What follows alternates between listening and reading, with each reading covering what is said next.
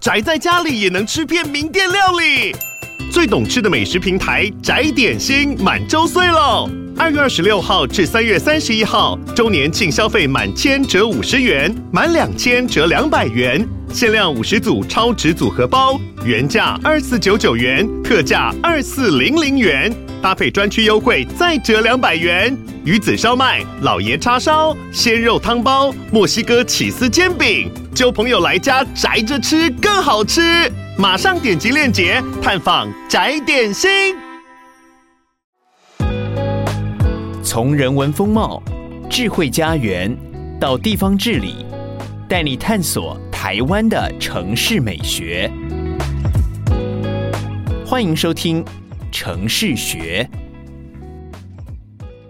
各位听众朋友，大家好，我是城市学的主持人德珍。今天呢，要邀请大家来跟我们一起探索城市的美好。那我们今天想要跟大家讨论的话题呢，是运动这件事情。那其实大家都知道，上班族哦，二十四小时，大概你有八个小时，你都是在职场工作。所以呢，在职场呢，你看到同事，或是你在工作环境的这个时间，往往都会比你的休闲生活，甚至你看到家人的。时间还要多，所以体育署呢就办了这个运动企业认证的这样子的活动，邀请非常多的企业呢一起来参与，来获得认证。那我们今天呢就邀请到一位，他已经获得这个运动企业认证已经有第四次喽，算是学长级的人物。这个汉翔企业的职安卫生处的马平俊马处长来到节目上来跟大家分享一下汉翔呢是怎么样去推广运动的。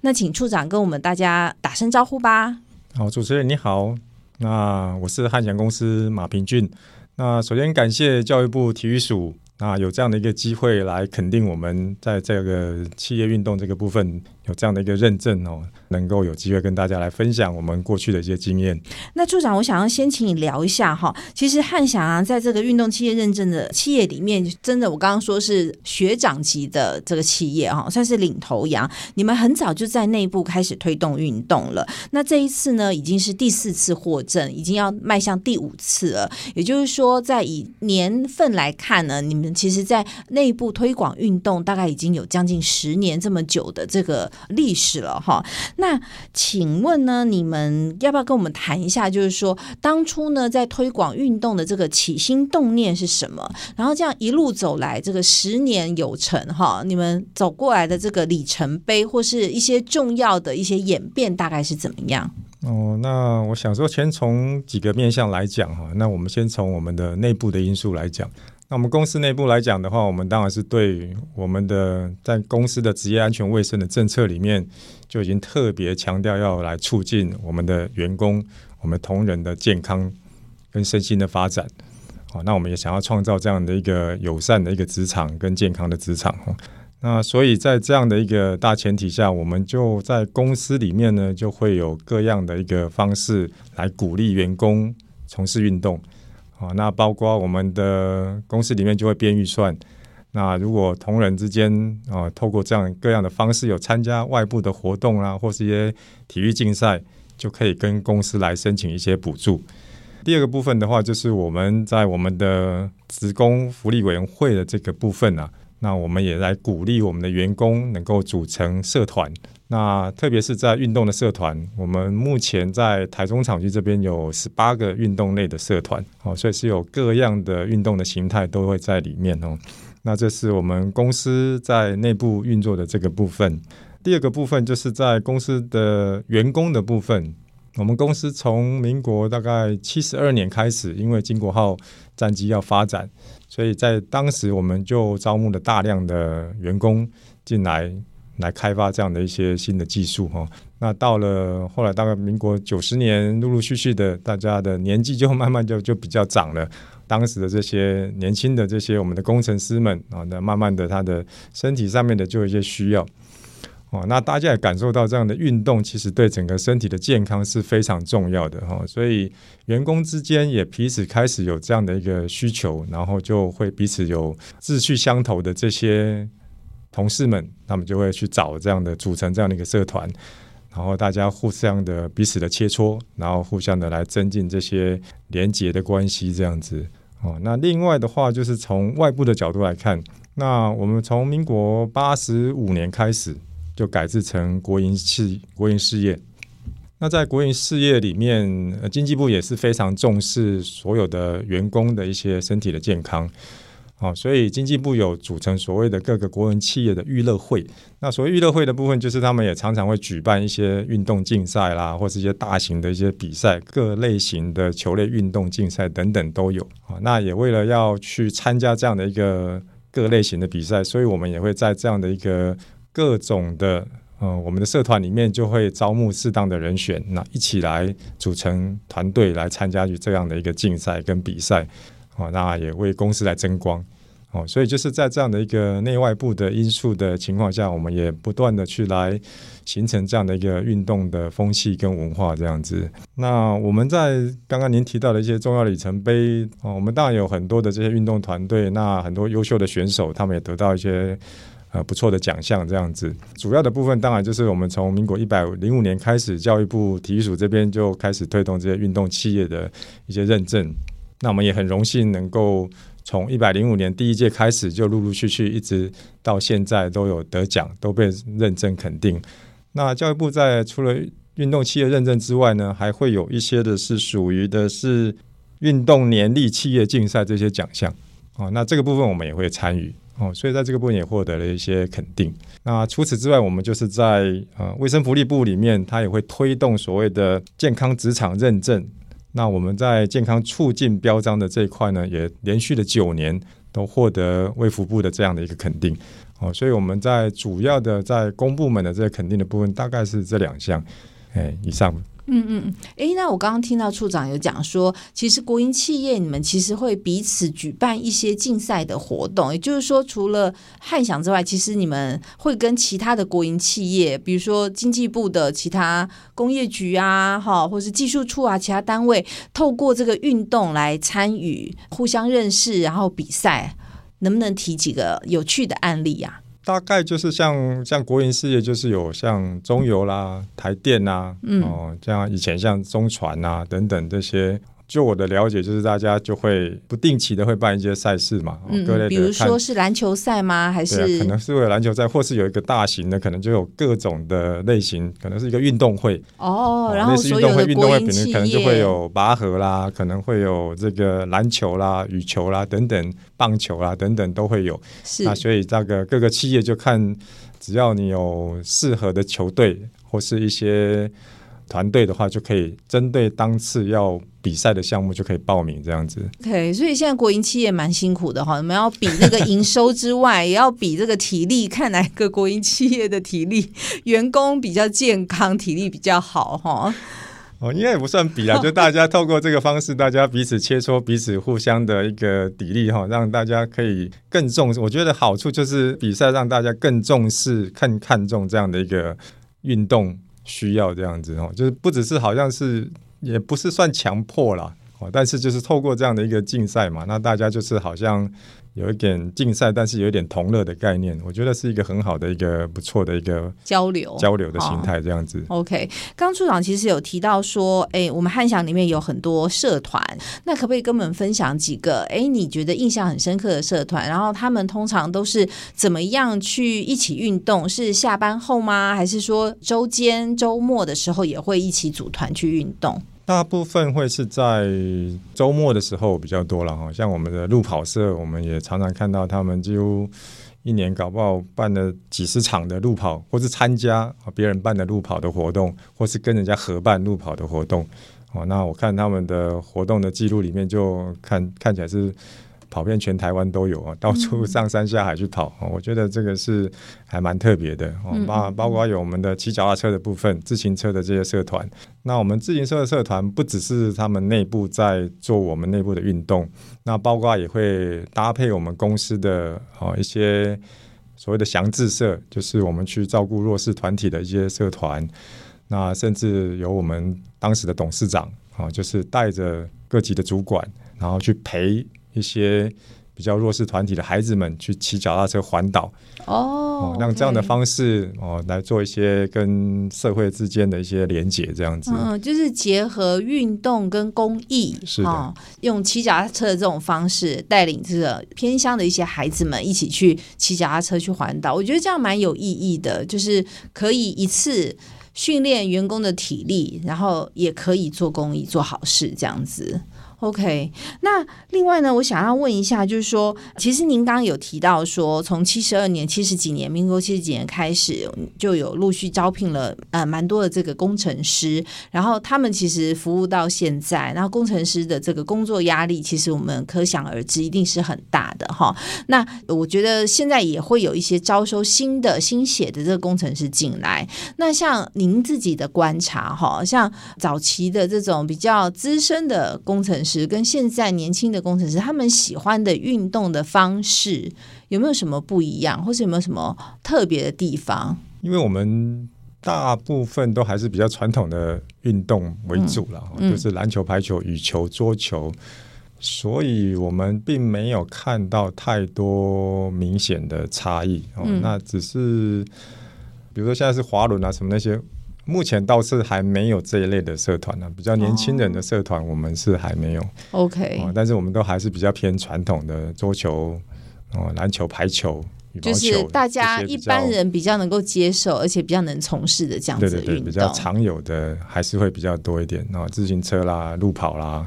哦那。可能也不算年轻人，但是我们像我们比较多的女性的同仁，他们会做瑜伽啦、有氧啦，嗯，这类会比较多一点这样子。那我们也也有有氧教室，所以他们就可以找外面老师一起来上课。OK。OK，那诶，想请问一下，您刚刚讲到就是说，呃，汉翔的这个办公场所里面，就是园区里面有这个瑜伽教室。除了瑜伽教室之外，有没有其他的一些运动的设备，也是可以提供给员工？他可能不见得想要参加社团，但是他可以自己透过这些硬体的设备来做运动。讲到这方面，我们公司提供的运动的一些场馆是比较丰富的。嗯嗯嗯。那包括游泳池，然后整个大概是标准的运动场，篮球、羽毛球、桌球都有自己的场地，都有自己的场地。哦。还有健身房，刚刚讲的有氧教室都有。OK OK。所以相对来讲会比较方便员工来运动，就是只要他们下班晚，或甚至有些时候他们中午。可以利用中午的时间就来做这样的一个运动，这样子。OK，所以其实汉翔本身因为企业够大嘛，哈，那你们在研发的时候其实也需要很。足够的场地，所以在这个厂区里面，自己就有配备了很多篮球场啊、羽球场、桌球桌，或者是游泳池、重训教室。所以，如果是员工，他可能不见得想要参加社团，他随时想要去运动，中午也好，下班后也好，他都可以很轻松的利用公司提供的这些设备。对，我觉得这个部分就相对来讲，我们提供了足够的方便性，让大家让我们的员工们很容易的就可以来。接近这些场馆啊，那他想要做的运动相对也不用跑很远，然后下班想要有就会找找几个伙伴，大家大家就可以去打打球。嗯嗯，哦，那所以相对很方便的，我觉得是我们公司相对其他的企业比较有容易推动运动的一个这样的优势，这样子。嗯嗯嗯，哎，那这样听下来啊，在汉翔内部推广运动这件事情，是不是其实？没有遇到什么困难，还是您您自己观察有没有遭遇到一些困难？有一些单位也好，或是有一些同仁也好，鼓励他们去运动，但是他们还是会提不起劲，或是没有想要去运动，还是会有啦。就是说想运动的人，他有这样的动机的人，他还是比较容易自己去运动嘛。那相对还是有一些动机比较不足的人。我们啊，因为透过我们的各样的健康检查，就会哦，会去关注到一些身体上有需要的人。那我们还是会鼓励他们哦，透过我们的护理师的这些访谈，然后会比如说他有高血压的状况，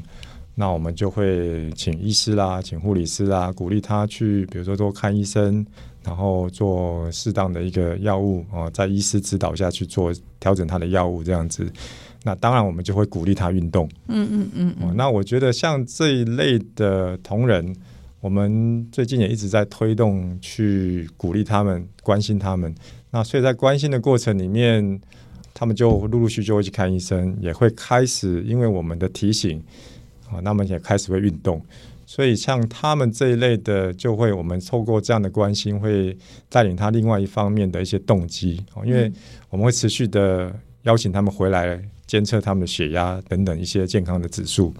所以他们就会发现说，哎，当我们给他这些建议，那他也确实做到了之后，他的确实他整个血压的控制就会越来越好。那对他来讲也是一个正面的一个循环，他就会持续的再去运动啊，或是正常的吃药啊等等之类的，嗯，帮助他的健康能够更好这样子。嗯嗯嗯。其实刚刚听到另外一个重点就是说，除了这个推广运动之外，其实因为汉翔应该是很重视员工的健康，那当然运动是一个方向哈。除了呃运动之外，其实你们应该也会提供一些比较专业上的建议，就是卫教上面的知识哈。那这个部分可不可以跟我们聊一下？下说汉翔是怎么做的？哦，目前我们就是各个厂区都有配置护理师。那我们医师的部分就是有包括有两种哦，有驻场的医师，还有一个是职业专门科的医师哦，职业医学科的医师。那我们就会按照他的身体的状况，还有他跟工作的关系，由不同的医师来做评估。那当然会。护理师会先把他的一些健康的状况做一些整理，整理完之后再跟医师讨论，然后邀请这个特定的同仁来跟他做说明，然后给他一些健康的一个咨询跟建议。那这个部分我们就是用这样的方式来推动。那如果真的有一些工作上的需要的时候，那医师也会哦，像职业科的医师，他这边也会做一些建议。那必要的时候可能会做一些调整。哦，那这个就是我们公司在属于在呃医护专业的这个部分一般的这样的一个执行的方式。那像刚刚针对说有一些员工，他可能真的很懒得动，或是他推动运动是很困难的，公司会不会有一些比如说奖励的机制，或者是说针对一些健康可能比较出现红灯，有一些状况会推一些呃什么样子的班级？因为其实我们采访过蛮多运动企业，很多运动企业都会在。公司内部推广这个减肥，就会开设减肥班，鼓励大家一起揪团哈，一起来减肥。像汉翔的话，在内部有没有这样子的奖励机制，或是这种开班的做法？然后我们公司也开过一些减重班啊，应该我记得应该还有开过一些戒烟的班哦，哦，就是会针对一些特定的需求，那我们也会开一些班，那请外面的专业的，不管是医师或是老师。来指导我们的同仁，让他可以更知道如何来达到这样的一个效果。然后像减重，我记得。当时呃，某种程度也也算一点竞赛的概念吧，嗯、就是会减多少公斤，可能有什么奖金这样子吗？对对对对，曾经也有办过这样子哦，全公司可以减多少重量这样子。哦，有曾经用一个总重量的概念，大家试着来推动这样子。哦、所以所以有各样的一个发想，然后来做一些尝试这样子。懂懂懂。那刚刚其实处长有讲到说，其实有一些同仁啊，透过这样子，不管是公司内部推动。运动也好，或者是一些专业的医护人员的一些建议也好，他其实会慢慢的改善他的健康。能不能跟我们分享一下几个你看到的实际案例？就是说，透过这样子公司的这样协助，他不管是在健康上也好，或者是在体态上也好，都有一些比较明显的改变。对，像我们就有，通常他们来，我们的护理师就会给他一些建议嘛，哈，比如说像几位同仁，他们是属于。脂肪肝的这种的状况的，那我们当然就是第一优先还是会建议他是运动哦。那所以在我们持续的关注底下，那他也真的也愿意配合，所以当我们就持续去监测他哦，所以他后来他自己也很高兴，他整个脂肪肝的指数就降下来了哦。那包括体重的，刚刚就讲到了嘛，体重的还是有很多人的效果是很不错的，所以他们只要看到这种体重的减轻啊。哦，或是血压的控制的调整，如果都变得很好的话，其实我觉得这个部分就是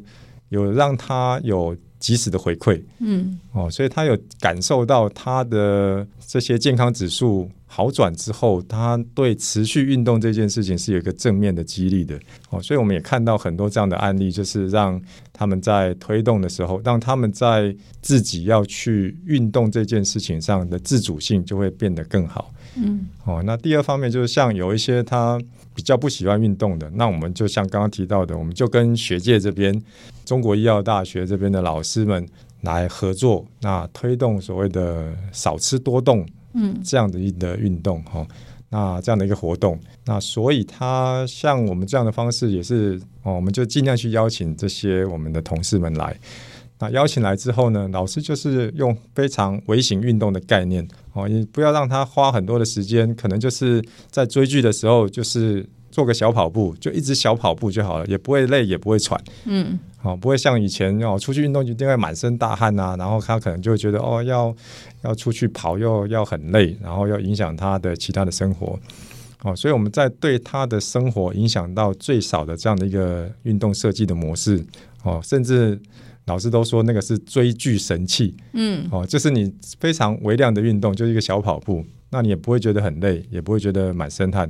但是跑完之后，整个的效果让他自己回来跟我们分享的时候，他就觉得人就变得很轻快了，是很轻松的，是哦。那相对来讲，他很多一些可能腰酸背痛那些，也就慢慢都减缓了。哦，所以我觉得这个是也是一个我们后来在整个发展的过程里面，我们觉得是一个还不错的一个方向。嗯，哦，所以我们又持续在推动这个事情，这样子。了解。那其实像前几年哈，前两三年疫情这么严重哈，我们大家都会有遭遇到那个停班停课啊，或是隔离的这种状况。那像在这种状况下，汉翔内部还有继续在推广运动吗？那你们怎么做的？确实，我们在疫情期间相对来讲，这种大型的运动的活动就少很多了。所以就跟刚刚提到的那种微型运动，就比较适合在疫情期间，你就自己在家里看电视的时候。所以我们在啊在这段期间，就是推的这种是微型的运动，运动让大家还可以持续的运动这样子。嗯、那公司是比如说你是你们是发 email 还是给大家一个连接，让大家上 YouTube 去看？你们是用什么样子的方式把这样子的讯息传达给你们的员工？对，我们就会有电子公布栏，会邀请说我们要推动这个活动，那邀请大家来报名。嗯，好，那我们也当然也会透过电话的一些邀约然后，就是尽量去推广，然后去邀请这些，或许是可能以前有参加过一些活动，或是说我们觉得他哦经过一些评估之后，我们鼓励他的哦，就用这样的方式来邀请一些呃我们的同事们一起来参加。最主要在台中有两个厂区，有包括台中厂区啊、沙鹿厂区啊。就各自有一个群组，是哦，就是各自成一个团队了哦。嗯、那每一个团队老师也用某种程度的竞赛的概念，他还是会来，然后一段时间就会跟他评估他的状况，然后会针对他的努力的状况给一些老师的一些评价，然后最后整个结束之后就会颁奖，嗯嗯嗯，哦，来肯定说哪些人是最努力在做的哦，不代表说他一定是最怎么样，但是至少可以感受得出来，老师有他的一个平和的机制去感受到说，哦，这样的同仁他觉得。他很投入哦，也得到了一些很不错的回馈跟成果。那所以老师也给了一些奖励啊。那我觉得在这样的一个颁奖典礼的时候，我们就一起来听他们的分享，我们都觉得很高兴。那么在这个部分有很多的。很好的一个成果，这样子。懂，所以这样听起来，其实汉翔内部在员工推广运动这件事情上，其实呃，我们可能可以粗分两个大的类型，一个是说他会愿意主动去运用公司的这个硬软体设备，或是参加社团的；另外一块呢，是他可能在健康数字上有一些问题，公司发现了这个状况，就主动的邀请他们，鼓励他们一起来运动，这样子。是不是，基本上可以，如同主持人所讲的这两大类，嗯嗯、对对对，就是有自动自发的。那另外一部分是我们比较从数字看起来，从因为我们呃公司都是每年都有做健康检查，我们是优于法规的，法规是有些是要五年或者三年才做一次健康检查，我们是每年都帮员工做健康检查，所以我们的看到的。可以收集到的员工的健康的指数跟数字是相对来讲比较完整的，哦所以我们看到它的变化。如果我们觉得需要有一些给他们一些健康的建议建议的时候，嗯、对，我们就会主动邀请他们过来说：“哎，这个部分我们会给你一些建议啊，或甚至哦护理师先讲，护理师讲完之后。力道不够，再请医师再讲。一定要把你那个带来，嗯、让你身体变健康这样子。然后他在等的时候，我们就会放影片给他看。嗯，如果你是这种高血压啦或者是什么的话，就会是什么样的影片，他会有什么样的不预期的这种危险哦，或对他你的身体，或是对你的造成的后续的这些严重的状况。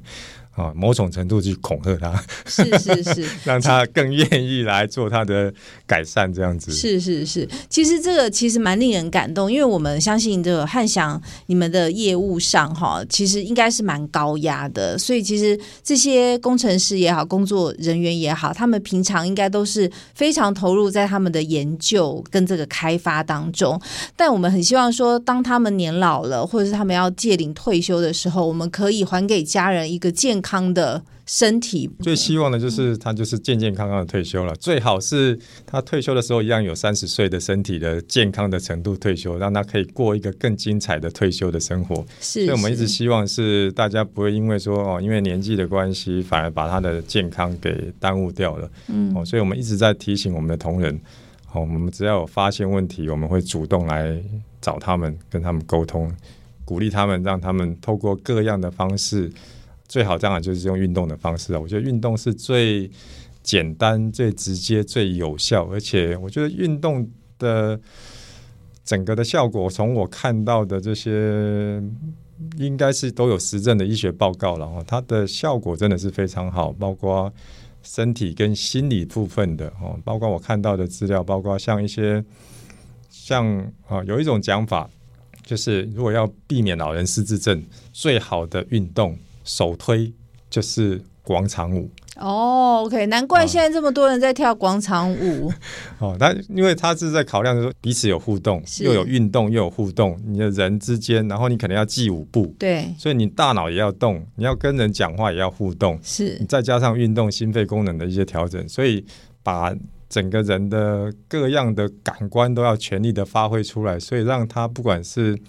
哦，他的老人失智啦，或是他的忧郁，其实都有很大的帮助。这是我看到的资料了哈。但我觉得，所以我还是非常大力的来推动。我们公司就是还是要透过这样的方式来大力的来推动，我们帮助我们员工能够尽量能够建立这样的一个。运动的习惯，习惯，嗯嗯嗯。其实您刚刚有讲到另外一个重点，就是其实运动这件事情也可以促进很多交流跟沟通。那在那个汉翔在推广内部推广运动的时候，你有没有看到一些同事之间彼此的情谊也好，透过这运动这件事情越来越好，越容易达成共识？可不可以跟我们分享一下？对我想这个一定是非常肯定的哈，在运动里面，特别是那种团队合作的精神，就会让我们去凝聚那种向心力哈。特别是比赛的时候，你只会帮公司的同仁加油，不管那个时候你是不是跟他有什么过节，但是你只要是在一个比赛里面，你当然只会为我们自己公司的团队来加油嘛。所以我觉得，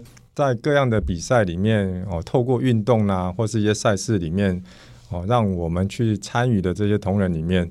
大家都可以一起在当中参与，那彼此之间哦，那这样的一个互动里面，就会让我们的公司的。团队的情谊能够都能够变得更好，这样子。嗯嗯嗯嗯嗯，理解。好，那接下来我想要聊一下处长你自己呢？你自己有参与运动吗？就是你有没有参加什么你们公司内部的社团，或是你是运用公司的硬软体设备去运动的那种人？这是问你啦哈。那另外一块就是也请你透露一下汉翔的这个高层的长官们参与运动的状况大概是怎样，跟我们分享。我先讲我们高层的哈，像我们董事长。胡董事长他，我常常看到他在公司里面跑步。哦，喜欢跑步。哦，不晓得有没有泄密？开玩笑。嗯、哦，那董事长就是以身作则，就是带头在做这样的运动。哦，那让他哦，整个我们看到董事长都是充满活力的哦，在夕阳。我相信他一定是我们公司压力最大的一个肯定一个工作人员哦。对。但是我可以看到他。可能也是因为他的运动，在这样的哦面对各样的压力的情况下，他都能够很从容的在应对这样的一个各方面的压力哦，我觉得是非常佩服他哦，那像我们总经理啊这边也都是常常会提到他们运动的一些状况来跟我们分享哦，所以包括我们这高层的这些运动的，他们都有这样的一个运动的一些习惯哦。那我觉得他们的带头的作用对我们也是一个非常大的影响哦。那我个人的部分，我也是这段时间都有持续在运动啊，像我用公司的资源比较少了，大概都是用我自己的时间。嗯、那大概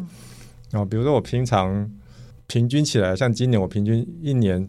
呃，手机上显示的数字就是平均每一天走的步数是超过一万步的。所以处长喜欢散步走路。对，哦，那这是第一个。第二个是我每天早上起来，哦，只要除非只要不敢的话，我们就会看哦一些 YouTube 搭配的一些比较简易的哦。哦，所以间歇性高强度运动那样的一个运动的方式，嗯，啊，让自己的心肺功能也比较强一点，这样子。大概我个人的。运动的形态会比较多，这样的一个方式。OK，就是日常的走路啊，或者是跟着影片去做一些间歇性的运动，其实是你比较倾向的方式，这样子。对对对，目前在执行的方式。OK，OK。那最后呢，我想要请处长分享一下，就是说，身为前辈哈，汉翔在内部啊，就是推广运动也是待十年，快十年了哈。那对于一些其他的企业，他想要在内部推广运动，你有没有什么建议？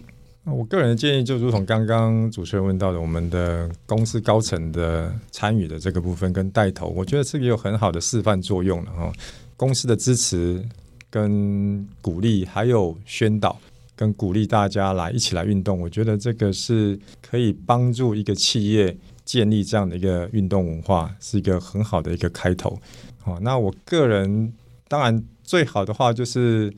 哦，让它是可以方便的哦。你做一个运动，如果是方便，如果当然他们有场馆是最好。那像我们除了我们自己的场馆之外，像我们很多的社团，他有去，比如说像保龄球社，那他就会找到他们喜欢的社团之后，那我们公司就会用我们公司的相对人数的优势，去跟他们谈一些特约的优惠的价格，所以让我们的这些社团。除了我们公司内部的场馆之外，在外部的场馆里面也可以得到相对其他的一民众的价格比较优惠的这样的一个待遇，哦，也可以让他们可以就近或是找到他们喜欢的一些场馆去运动，哦，所以在场馆的方便性，那我个人觉得，如果是像中小型企业，哈，像我觉得像刚刚那种微型运动，其实是一个蛮值得去推广的一个方式，哈，相对来讲是一个成本非常低。哦，那就是鼓励他在甚至看电视的时间啊，就是零碎的时间都可以运用哦。就是你可以把这些零碎的方式，然后整个累积起来哦，一天可能可以累积到半个小时，那都是一个很好的对他的身体的各样的状况。像我们坐着的时候，腰部所承受的压力，大概是站着的时候腰部所承受的压力大概高出百分之七十。哦，以上，嗯哼，哦，所以最好就是不要做，对，哦，所以鼓励大家尽可能是你做不要超过一个小时啊。哦，比如你接电话的时候，你就可以站起来接电话；喝水的时候站起来喝水，哦，就是尽量多站，让你的你的脊椎保持是常常活动的状态。那至少对你的腰椎啦，这些包括你的核心肌群的这个部分，都可以让它不会因为长期在固定的姿势里面。就变形了，或是受到一些损伤这样子哦，所以我觉得可以先从一些比较简易啊、小型的、零碎的，但是可以让它多变化的方式。当然，我们是像我们公司的优势是可以多元的选择哦，就是不会让它，因为你想打篮球就打篮球，想打排球就打排球，哦，羽毛球哦，所以因为我们的。各类的社团活动非常多嘛，所以我们的选择的多样性是比较多的。那就看每一个公司的形态啊。如果他们有更多的选择，是很好的。那我当然觉得还有是做运动还是要有伴会比较好了，就是有大家互相，就好像这个雁群理论嘛。你在大雁在一整群燕子在飞的时候，互相啊有大家互相的打气啦、鼓励啦，那就可以飞得更久。哦，那像比如说骑脚踏车，大家就一群人，大家去骑哦，那路跑大家一起去跑啊，彼此会互相切磋，有一些学习哦，所以就是怎么样能够哦，营造一个大家一起学习或者一起运动的这样的一个方式，那我觉得可以更持久。嗯嗯嗯，这是我的建议。懂。其实刚。创讲到一个重点，我觉得高层主事者，你有没有关心这件事情？有没有在意这件事情？我觉得这是最基本的啦，哈。只要你在意这件事情，如果对于一些中小企业，你资源比较少的，你可以提供资讯。比如说您刚刚提到的这个微型的运动，其实有很多资讯可以提供，或者是说你可以有一些卫教的知识，比如说站着接电话啊，多起来站起来喝水啊，哈。透过这样子的方式鼓励你的员工们运动。那另外，如果预算好一点，或是员工人数稍微多一点，可以跟外面的场馆一起谈一些合作案，好，让你的员工可以很方便的到附近的，不管是呃瑜伽教室也好，重训教室、健身房，可以让他们去运动。好，其实这些都是很多种可以尝试的方式，主要就是老板支不支持，那个是最重要的。我觉得上行下效嘛，这种还是一个很重要的，在我们的文化里面呢、啊，嗯，我觉得还是一个很重要的元素，嗯，是可以鼓励大家一起来做的哈。那我觉得，当然现在慢慢的，我看到像现在健身房越开越多嘛，哈，我觉得现在年轻人在健身这一块的观念也都越来越好哦，所以我觉得未来的趋势，我是觉得大家对运动这一块会比较重视了。哦，不过相对来讲，因为现在有手机啦，有这些电玩啊，也会影响到他们这个运动的一些意愿意愿这样子。嗯，所以怎么样让让他们直接对运动是有感的？哎，动一动会觉得比较舒服，动一动之后对他的整个的精神的状况是很好的。哦，所以我也听到一个讲法，就是很多人会觉得是说啊，我今天工作的非常累，我就不要动了。嗯，那其实当你去运动的时候。运动完之后，你的精神更好。没错，你不去运动，反而是让你觉得哦，可能你的吸氧量不够，你的身体的状况反而变得不好。嗯，哦，所以我还是觉得尽量的去鼓励大家，运动只会帮助你整体的身体的状况都会变好。太多的休息不见得是需要的啊，就觉得你觉得累，那个可能是你的大脑觉得告诉你你的氧气不够的，是你要多运动去吸一点氧，你反而是让你的整个身体状况会更好这样子的。OK，今天真的很感谢处长跟我们分享这么多关于企业在内部推广运动的，不管是做法也好，好处也好，哈。那现在大家都知道这个缺人、缺工，缺得很严重。企业呢要怎么样去留住人才，或者是去帮助你你的员工可以更健康？其实我觉得运动这件事情真的是一个非常好的切入点。那其实，在内部推广运动。没有你想象的需要这么多的经费，有时候只是一个观念、一个态度、一个资讯的提供、一个鼓励。其实你的员工呢，看到老板都这么关心我的健康，这么在意我有没有运动、快乐的工作，其实。你自己就会有这个动力去运动了哈。那今天也非常谢谢处长来到我们的节目，然后也很感谢听众朋友跟我们一起在城市学的节目里面，大家一起来学运动。也希望呢，在听众朋友可以日常。自己来做运动，或者是有一些听众朋友，你可能是企业主，或是你可能是人资处的，或是跟劳工安全相关的这个单位服务的，也一起来鼓励你的员工一起运动。非常谢谢处长，那我们的节目就到此告一段落，谢谢，谢谢，谢谢。